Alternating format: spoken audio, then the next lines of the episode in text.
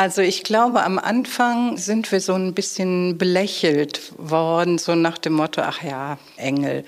Aber die Leute, die uns hier besuchen, die sagen, ich habe mir das ganz anders vorgestellt. Ich habe gedacht, hier wären nur Engel. Aber es ist ja viel mehr.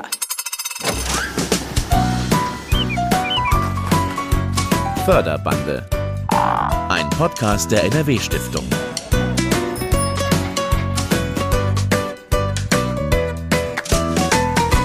Mit Maria Backer, herzlich willkommen zu dieser Förderbande-Folge, in der ganz sicher Engel an unserer Seite sein werden. Wobei Engel sind ohnehin ständig um uns herum, oder? Also jedenfalls sprachlich. Du bist ein Engel. Wir haben mit Engelszungen auf sie eingeredet. Manchmal ist eine Engelsgeduld nötig, auch wenn jemand mit einem Engelsgesicht vor uns steht. Geflügelte Worte, könnte man sagen. Die Engel, die wir heute treffen, sind aber nicht in Redewendungen versteckt, auch nicht unsichtbar. Sie haben ein Zuhause gefunden, hier in Nordrhein-Westfalen. Heute geht es bei uns um das Engelmuseum, auch ein Förderprojekt der NRW-Stiftung. Und an welchem Ort könnte so ein Museum passender sein als in Engelskirchen im Bergischen Land? Engelskirchen ist ein sehr alter Ort, 1353 erstmals urkundlich erwähnt. Es gab ein Gehöft hier namens Engelaskerken. Und eine andere Erklärung äh, des Ortsnamens ist, wir haben eine sehr alte Ortskirche und an der Stelle macht die Agger eine Kurve und Mittelhochdeutsch Kirche an der Angel, Angelskerken, daher könnte es auch rühren. Also es sind eigentlich nicht die Engel. Beate Gatsch, Ausstellungsleiterin im ersten deutschen Engelmuseum. Und dennoch engelt es enorm rund um dieses historische Haus, das auch noch am Engelsplatz Nummer 7 steht. Und nur wenige Häuser weiter befindet sich die berühmte Postfiliale vom Christkind. Auch in diesem Jahr werden viele Kinder wieder ihre Wünsche und Sehnsüchte an diesen Ort adressieren. An die 140.000 Briefe aus 50 Ländern kommen pro Jahr. Und das Verrückteste ist, Christkind Poststelle, Engelmuseum, Engelsplatz und Engelskirchen haben zwar an diesem Ort miteinander zu tun, aber nicht wegen der himmlischen Wesen. Hä? Es ist gewollter Zufall, falls es das gibt. Und genau das macht dieses Ensemble zu etwas so Besonderem. Aber vielleicht der Reihe nach. Was das Engelmuseum betrifft, gibt es einen entscheidenden Moment. Entscheidend im Leben des Johann Fischer aus Kürten, Engeldorf. Auch dieser Ortsname spielt angeblich keine Rolle. Naja, für Johann Fischer vielleicht eben doch. 1985 hat er einen schweren Autounfall. Seine Tochter bringt ihm einen Engel ans Krankenbett und er führt seine langwierige Genesung auf den Beistand dieses Engels zurück und fängt daraufhin an zu sammeln. Und er tut das mit einer solchen Leidenschaft, hat ein großes Ziel, möchte ins Guinness-Buch der Rekorde mit der weltweit größten Privatsammlung. Und das ist ihm auch gelungen, denn 2004 hat er über 14.000 Engel gesammelt. Das hat bis heute keiner getoppt? Offensichtlich nicht. Ja, und am Ende seines Lebens suchte er einen Platz für diese Engel.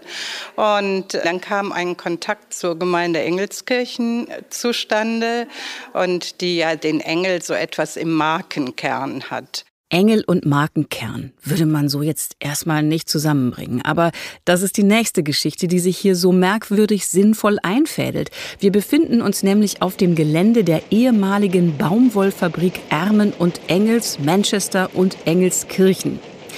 Mitte des 19. Jahrhunderts lief hier gerade die Industrialisierung auf Hochtouren.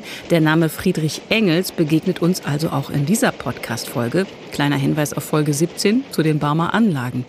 Aber wie kommen jetzt Engels und die Engel zusammen, Frau Gatsch? Ermen und Engels hat in den 1860er Jahren, man trennte sich von seinem Kompagnon in England und daraufhin durfte man diesen Namen Engelskirchen Manchester nicht mehr führen. Und das war so ein herber Werbeeinbruch. Und da kam ihnen die Idee, damals ein sehr populäres Bild war die Sixtinische Madonna, bei der ja unten die beiden kleinen Engel sich so etwas im Bild lümmeln.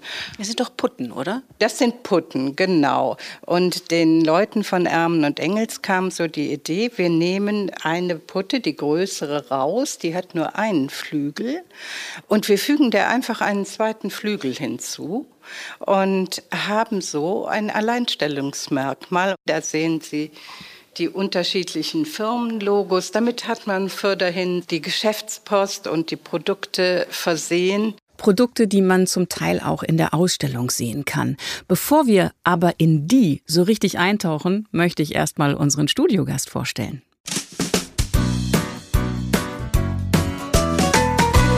Ja, bei mir im Förderbandestudio ist Lukas Schlichtebrede vom Engelverein e.V. Das ist der Verein hinter dem Engelmuseum in Engelskirchen. Herzlich willkommen. Hallo. Herr Schlichtebrede, ein Leben ohne Engel oder Engelsbezug ist in Engelskirchen wahrscheinlich gar nicht möglich, oder? Also ich wüsste nicht, wie man da bei uns um die Engel drumherum kommen sollte. Nein, das geht nicht in Engelskirchen. Okay. Ist möglich, aber sinnlos. Ja, genau. Sie sind im Hauptberuf Finanzberater. Wie sind die Engel in Ihr Leben gekommen? Also wir sind vor zwölf Jahren nach Engelskirchen gezogen, meine Frau und Kinder und ich. Und ähm, ja, wie das so ist, schaut man sich im Ort um, was es da so gibt. Und da ich fürchterlich untalentiert beim Fußballspielen bin, war das für mich jetzt nicht naheliegend, in den Fußballverein zu gehen, sondern aufgrund auch des christlichen Bezuges war mir der Engelverein direkt sympathisch. Dieser Verein hatte sich das Ziel gesetzt, ein Museum zu eröffnen. Und ja, also waren Sie wirklich in den Anfängen dabei. Vielleicht können wir noch mal kurz die Verbindung herstellen zwischen dem Verein und dem Museum. Den Verein, Sie haben es gerade gesagt, den gibt es ja schon ein paar Jahre länger. 2010 meine ich, ne, hat er sich gegründet? 2009, ja. Es nehmen also ein paar Leute diese 14.000 Engel von Johann Fischer in Empfang, in Obhut, und dann suchen Sie ein Zuhause für die? Wir hatten ganz lange die Idee, ein Museum neu zu bauen. Als ich 2011 dazu kam, war das eigentlich der Hauptgedanke des Vereins, dass man ein Museum baut, idealerweise tatsächlich dort irgendwo am Engelsplatz, weil es so wunderbar passt mit dem Namen. Aber in der alten Schlosserei war ein Restaurant, das den Restaurantbetrieb aufgegeben hat.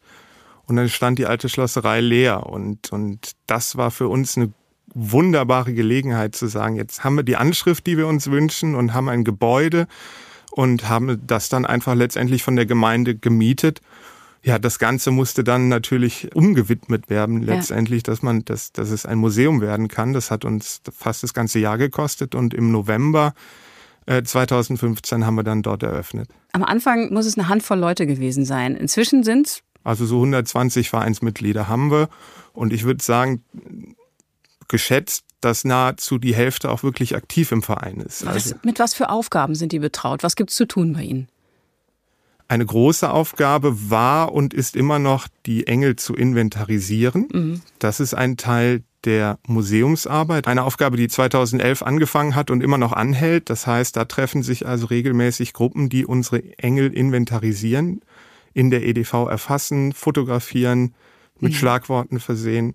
Dann haben wir viele, die das Museum, den Betrieb einfach ermöglichen, dadurch, dass sie ihre Freizeit hergeben und, und Dienst machen. Mhm. Also sprich. Für die Öffnungszeit. Genau, das mhm. Museum offen halten. Darüber hinaus gibt es dann natürlich die Museumsarbeit, sprich die Ausstellungen zu konzipieren, Sonderausstellungen auf die Beine zu stellen.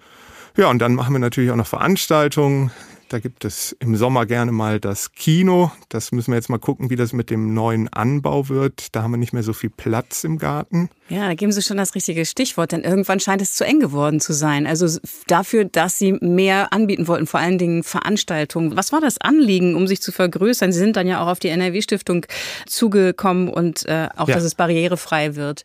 Was war der Plan? Ja, genau. Also das schon 2015, als wir eröffnet haben, haben wir äh, im, im Hinterkopf gehabt, dass wir wachsen wollen. Wir haben viele Gäste, die doch etwas älter sind und in der alten Schlosserei haben wir doch äh, ein paar Stufen mhm. am Eingang. Mit einem Rollator ist da nicht gut hochkommen und mit einem Rollstuhl schon mal gar nicht. Mhm. Und äh, das war natürlich ein Grund und der andere Grund ist, dass wir ja so viel zeigen wollen und so viel haben, dass das einfach im Museum äh, bisher ja nur ein Ausschnitt sein konnte. Also jedenfalls ist Ihr Anliegen bei der Nordrhein-Westfalen-Stiftung äh, gut angekommen. Ähm, warum? Das hat mir Markus Roos aus der Abteilung Heimat- und Kulturpflege gesagt. Es waren weniger die Sammlungsbestände oder die Exponate in der Ausstellung, wo wir gesagt haben, ja, das ist jetzt der Regionalbezug, den wir haben möchten, sondern vielmehr die Einzigartigkeit, innerhalb der Museumslandschaft Nordrhein-Westfalens, dann das bürgerschaftliche Engagement, ohne das diese Ausstellung de facto nicht einsehbar wäre. Und das dritte ist dann der Ort als historischen Ort, als Baudenkmal des ehemaligen Schlossereigebäudes, der Baumwollspinnerei. Und das war so dieses Gesamtpaket, was für uns dann dazu geführt hatte, dass wir gesagt haben, ja, da wollen wir helfen, so gut es geht. Die Engel allein hätten den Weg in die Stiftung nicht gefunden. Äh, fragwürdig. Ich will es nicht ausschließen, aber wir brauchen ja immer den klaren NRW-Bezug und der war jetzt bei den Sammlungsbeständen in diesem Umfang also nicht ausschließlich, sage ich jetzt mal so. Ne? Als Markus Roos sich die Ausstellung das erste Mal angesehen hat, war er als Volkskundler. Und ich muss dazu sagen, ich habe auch schon auf dem Weihnachtsmarkt gearbeitet und Engel verkauft. Jedenfalls war er dann schon ziemlich beeindruckt. Also ich hätte vorher nicht gedacht, dass mich das Thema dann so schnell dann doch irgendwie berührt, weil dieser Facettenreichtum der Engelsdarstellung da schon wirklich ganz gut auch global wiedergegeben wird in diesem kleinen Museum. Ne? Und das war schon so der erste Eindruck, dass ich dachte, wow, also hier geht's jetzt nicht nur darum, dass möglichst viele verschiedene Engeldarstellungen gezeigt werden können und erhalten bleiben, aber es geht wirklich darum, dass die globale Varianz einer religiösen Figur auch versucht wird zu vermitteln. Und mhm. das war so der erste Eindruck, der bei mir dann auch wirklich äh, positiv hängen geblieben ist. Das passiert öfter, oder, Herr Schlichtebrede, dass äh, Leute ganz überrascht sind, wenn sie die Ausstellung im Engelmuseum dann mal wirklich gesehen haben? Ja, absolut. Also das ist das, was wir von unseren Gästen doch oft wiedergespiegelt bekommen. So habe ich es mir gar nicht vorgestellt. Mhm dann frage ich gerne, wie haben Sie sich denn vorgestellt? Es ist oft etwas unklar oder undefiniert, aber da kriegen wir viel positive Rückmeldungen. Die NRW-Stiftung hatten Sie ja dann gleich doppelt im Boot. Es gab ja erst die Förderzusage für die Barrierefreiheit, das waren gut 30.000 Euro. Dann hat der Verein aber eine sechsstellige Summe aus dem LIDA-Programm der EU bekommen. Und dann habe ich verstanden, musste es richtig, richtig schnell gehen. Wann hatten Sie den Bescheid? Ende vorigen Jahres? Ganz genau. Also das war unser Weihnachtsgeschenk 2022, äh, dass die Liederförderung sich bei uns meldete und auch einen schon bestehenden Bescheid nochmal deutlich erhöhen konnte. Mhm. Und so hatten wir dann eine Summe von rund 240.000 Euro in Aussicht, die wir dort für den Anbau nutzen können mit der Auflage, dass der Anbau wirklich bis Ende diesen Jahres, also konkret bis November diesen Jahres stehen muss. Wir haben dann natürlich gedacht, das ist so eine tolle Chance, jetzt diese Finanzierung des Anbaus gestemmt zu bekommen und hatten dann aber letztendlich noch eine Lücke, wo einfach Geld fehlte, wo ja. wir sagten, das können wir jetzt nicht als Verein selber noch finanzieren. Und da ist dann nochmal die NRW-Stiftung eingesprungen. Das genau. war wirklich klasse. Und so halt immer wirklich innerhalb kürzester Zeit entschieden, wir finden äh, das gut, wir sind dabei, wir schließen diese Finanzierungslücke mit weiteren 70.000 Euro. Ja. Und noch in diesem Jahr 2023 wird alles fertig. So, wir haben jetzt wirklich den letzten Monat des Jahres. Es sieht alles ziemlich gut aus. Vor uns fehlt nicht mehr viel, oder? Nee, also es ist wirklich, äh, wie es immer so schön heißt, eine Teamleistung. Ganz Absolut. Genau. Ja. Absolut. Und dann, wie gesagt, haben sie ja nebenbei auch noch das Museum geöffnet behalten, also ja. vier Tage die Woche. Und an einem Sonntag übrigens Ende November war ich dort und konnte mich, begleitet von Ausstellungsleiterin Beate Gatsch, auch mal wirklich gründlich umgucken. Förderbande unterwegs. Schon beim Betreten des Museums ist die himmlische Fülle zu spüren. Das Innendach des Hauses ist hellblau und mit Wölkchen bemalt. Von dort schweben etliche Engel im Raum.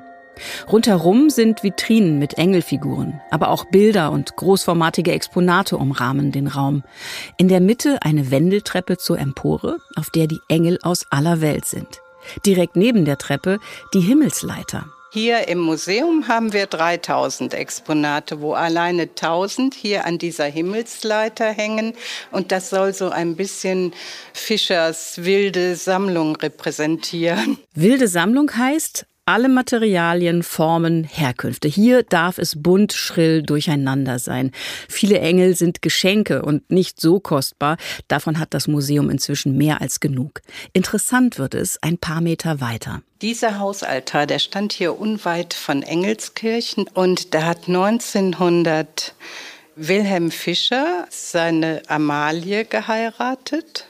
Und die haben in rascher Abfolge in 20 Jahren 16 Kinder bekommen. Man war sehr katholisch, aber man konnte mit dieser großen Kinderzahl nicht in die Kirche. Und deshalb hat er seiner Amalie diesen Hausaltar gebaut. Wir stehen vor einem Glasbau in Puppenhausformat. Es ist eigentlich noch in Originalbesetzung mit den zwei Jesus-Figuren. Nur Wieso zwei? Ja, ich weiß es auch nicht. es ist einmal der mit dem Flammenherz und einmal Josef mit dem Jesuskind auf dem Arm.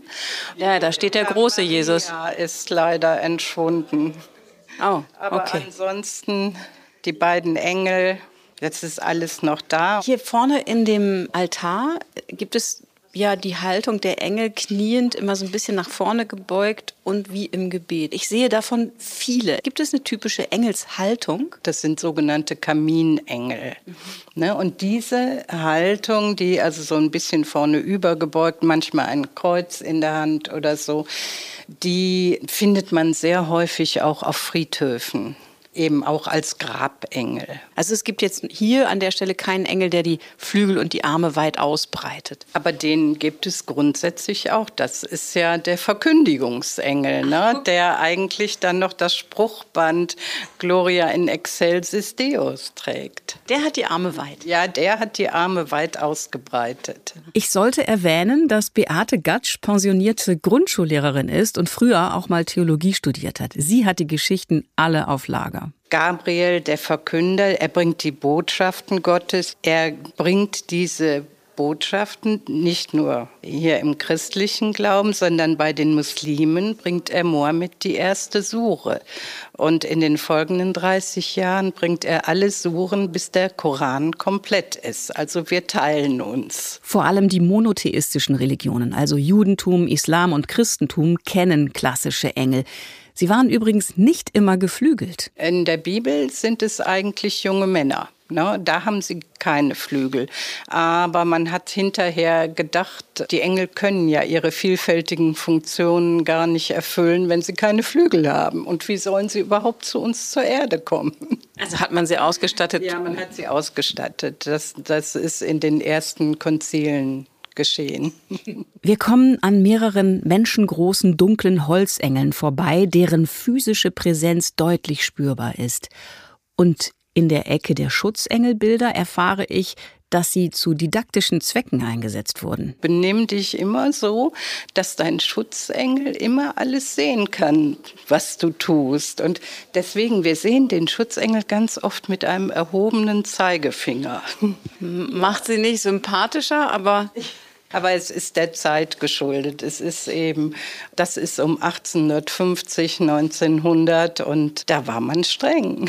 Und da musste der Engel auch streng sein. Beate Gatsch hört bei den Führungen immer wieder Berichte von Schutzengelerlebnissen. Eine ältere Dame erinnert sich zum Beispiel an ihre Flucht als Kind. Sie waren damals im Grundschulalter und sagte, das hat drei Monate gedauert und wir haben überall geschlafen, im Stall, auf der Wiese und sagte, mein Bruder konnte abends nicht zur Ruhe kommen und dann haben wir uns immer vorgestellt, wenn ich abends schlafen gehe, 14 Englern bei mir stehen und wir haben uns immer vorgestellt, diese Engel wären alle um uns herum. Es gibt einige Stationen im Engelmuseum, die nachdenklich stimmen.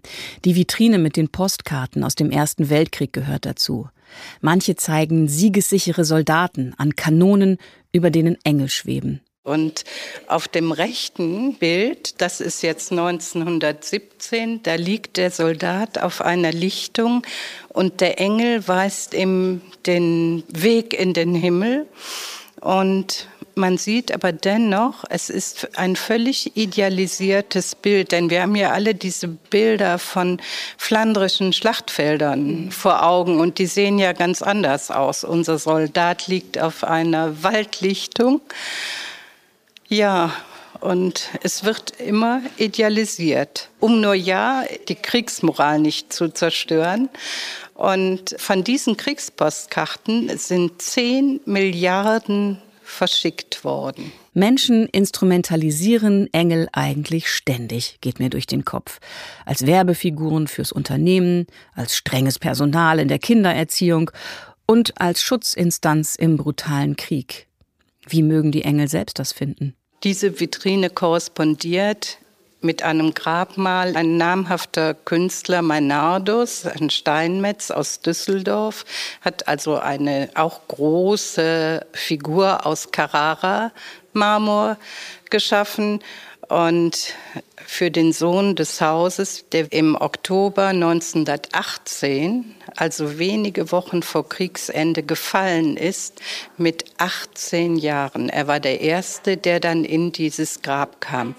Und dieser Engel, der birgt seinen Kopf so etwas in den Händen, als ob er über diesen Wahnsinn des Krieges nachdenkt. Und wenn man ihn sich anschaut und wenn es regnet, dann hat man das Gefühl, ihm laufen Tränen über die Backen. Und äh, das finde ich immer sehr also ergreifend. Und wenn Sie mich nach meiner Lieblingsfigur fragen, dann ist es das. Also gibt es durchaus Engel in Verzweiflung. Absolut. Na, also er stellt das sehr deutlich dar, dass einfach Kriege ein Wahnsinn sind.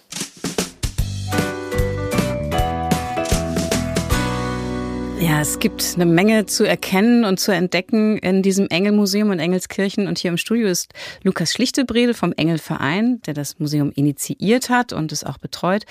Dieser Mainardus-Engel hat ja wirklich eine enorme Ausdruckskraft. Wie geht's Ihnen mit dem? Dass ein, ein Engel, der uns beschützt, äh, nicht immer erfolgreich ist, ähm, vielleicht auch an den Menschen verzweifelt, das finde ich eine sehr naheliegende Vorstellung. Mhm. Ja. Ich weiß, dass Sie auch einen, in Anführungsstrichen, Lieblingsengel haben. Vielleicht gehört der Meinardus-Engel sogar auch dazu. Wir haben ja vorab nochmal äh, gesprochen und da hatten Sie eine Gestalt erwähnt. Da weiß man eigentlich gar nicht, ob es wirklich ein Engel ist oder ein Zwischenwesen. Der kommt aus Bali, Indonesien und ist oben auf der Empore bei den Engeln aus aller Welt. Ja. Wie würden Sie den beschreiben und was bedeutet der Ihnen? so wie ich das kenne, ist er in Indonesien über den Motorradfahrern unterwegs. Ah. Ja. Finde ich erstmal diese Vorstellung, dass da immer jemand mit unterwegs ist, sehr spannend. Und dann finde ich es einfach auch interessant, den Engel in anderen Kulturen kennenzulernen und was darüber zu erfahren. Wir können ja mal gedanklich auf die Empore gehen. Also mhm. das ist ja sozusagen wirklich die Wendeltreppe neben der Himmelsleiter, passt ja auch sehr schön. Ja. Was sehen Sie da als erstes vor sich, wenn Sie so oben sind, gedanklich? Naja, also ich bin natürlich im Blick nicht mehr so ganz offen, weil ich weiß, dass in der Ecke in der Vitrine der Oma-Engel und der Barbie-Engel liegen. Ist, so. Der Oma-Engel ist, der sieht aus wie Queen Elizabeth und hat eine Perlenkette an. Ne? Ganz genau. Und dann gibt's daneben noch den, den Barbie-Engel den meine Mädels, als sie klein waren, ganz entzückend fanden. Und ist da, eine Elfe, oder? Ja, ist mehr eigentlich eine Elfe, mhm. aber wir haben ihn als Barbie-Engel tituliert und da mit reingenommen. Ich mochte die Engel aus Peru. Das sind so ein bisschen knubbeligere ja. Figuren, die auch interessanterweise Berufe darstellen. Ich glaube, es war ein Bäcker dabei, ein Fischer, genau. ein Musiker, ein Friseur.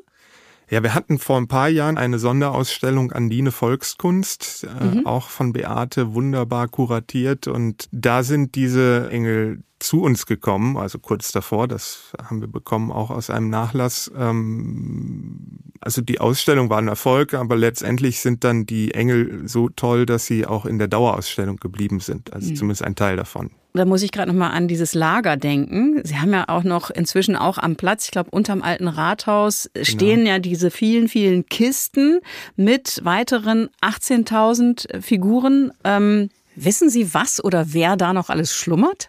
Das Depot kenne ich nicht so gut. Also da ist, ähm, kann man sich drin verlieren und stöbern und gucken und schauen und findet tolle Sachen, aber konkrete Sachen, die für eine Sonderausstellung zum Beispiel gebraucht werden. Das ist wirklich dann Beate, die sagt, ich mhm. habe die und die Idee, das möchte ich zeigen. Und dann gehen wir nochmal auf das Stichwort Inventarisierung. Ich habe nämlich bei meinem Besuch auch Wilfried Hangesberg vom Engelverein getroffen. Der inventarisiert ja jede Woche drei Stunden, Minimum, glaube ich. Ich glaube, er macht mehr, so wie ich ihn einschätze. Seit 2016 ist er dabei und er hat auch immer noch eine Menge zu tun. Vom Gesetz her mussten wir ja alles äh, erfassen, was wir bekommen und äh, haben wir ein Computerprogramm. Aber zusätzlich muss auch alles noch schriftlich in einer Kladde erfasst werden. Der Computer alleine reicht nach dem Gesetz erstmal nicht. Und dann fotografieren wir natürlich alles, damit, wenn wir mal einen Engel wieder suchen, dann werden wir auch finden. Am, mit dem Bild findet man es eher noch als mit einer ausführlichen Beschreibung, weil doch vieles sehr gleich aussieht ne, bei Engeln. Ne? Das ist also richtig Handarbeit. Herr Schlichtebrede, ich habe da eine kleine Ecke gesehen, in der bisher archiviert wurde. Das wird ja jetzt alles anders. Es gibt einen extra Raum dafür. Ich konnte eine gewisse Vorfreude hören. Total. also endlich ein richtiger Raum. Also endlich ein richtiges Büro, wo es auch nicht kalt ist und im Rücken zieht und ja. äh, wo man vielleicht auch mal eine Tür zumachen kann, wenn ähm, Besucher da langgehen ist das ja auch Teil des Charmes unseres kleinen Museums, dass, dass man kurze Wege im wahrsten mhm. Sinne des Wortes hat und dann auch mal hinter einem Vorhang schauen kann, wie, wie, wie inventarisiert wird zum Beispiel. Aber es ist bestimmt auch schön, dann einem Büro mal eine Tür schließen zu können. Sie sind ja nicht aus der Welt. Nee. Was soll denn im außerschulischen Lernort, der da auch, auch entsteht, was soll dort noch passieren? Ja, das ist ein Bereich, den wir bisher ein bisschen bespielt haben und jetzt sehr ausbauen möchten. Wir hatten natürlich schon mal Schulklassen von der örtlichen Grundschule da, äh, Kinder da, die zum Adventssingen kamen.